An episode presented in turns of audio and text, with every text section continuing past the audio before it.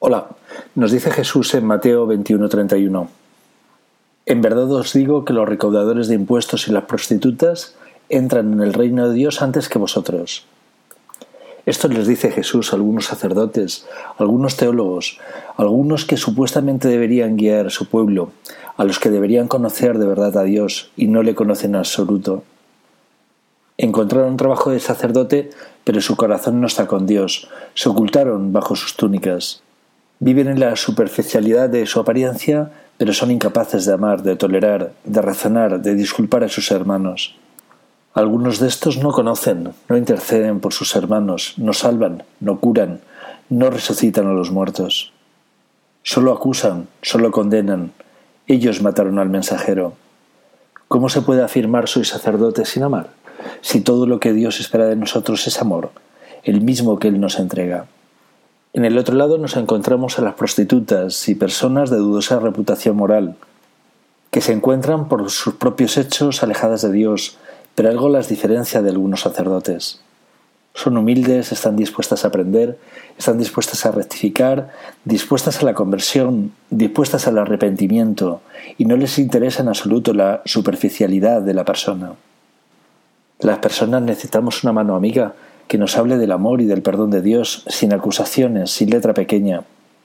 Algunas prostitutas han entrado en el reino de los cielos, no solamente por delante de los sacerdotes, sino también del resto de la sociedad. El reino de los cielos no está aquí ni está allá, está en vuestro corazón.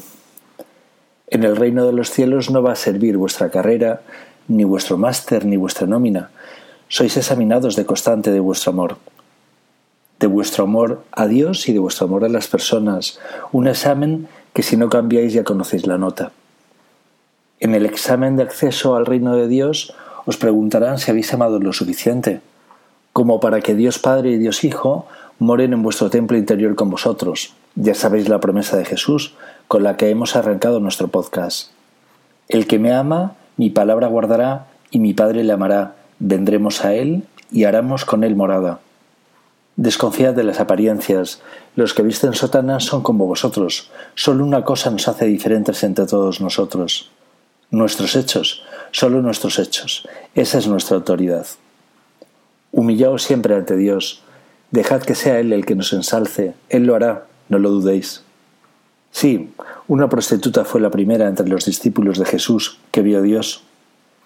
Pero ya lo avisó nuestro Señor, los limpios de corazón verán a Dios. Había sido prostituta, pero no estaba ciega y sorda, como los que no reconocen a Dios por su palabra. Habría sido prostituta, pero estaba sana, su corazón no estaba enfermo. Ahora ya sabéis quién va a juzgar a la prostituta y al pecado, el acusador. Y si habéis seguido los audios, ya sabéis quién es el acusador.